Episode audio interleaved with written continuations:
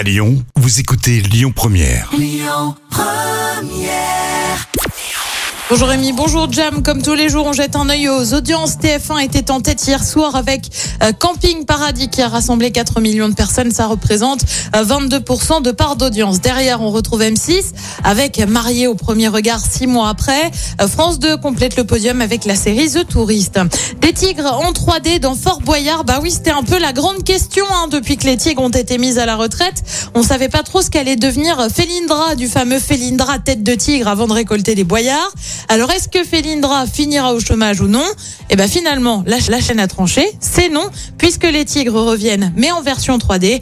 On le rappelle, Fort Boyard revient ce samedi. Et puis avis à ceux qui aiment regarder le journal régional à la mi-journée sur France 3 Auvergne-Rhône-Alpes. Vous pourriez bien avoir un journal perturbé et pour cause.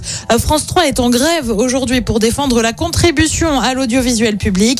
Un mouvement au sein du groupe France 3, mais aussi chez Radio France. Des perturbations sont également à prévoir chez nos confrères de France Info, par exemple.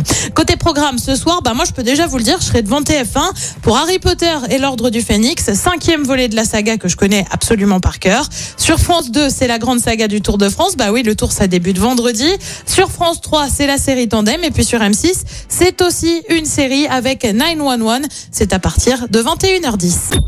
Écoutez votre radio Lyon Première en direct sur l'application Lyon Première, lyonpremière.fr et bien sûr à Lyon sur 90.2 FM et en DAB+.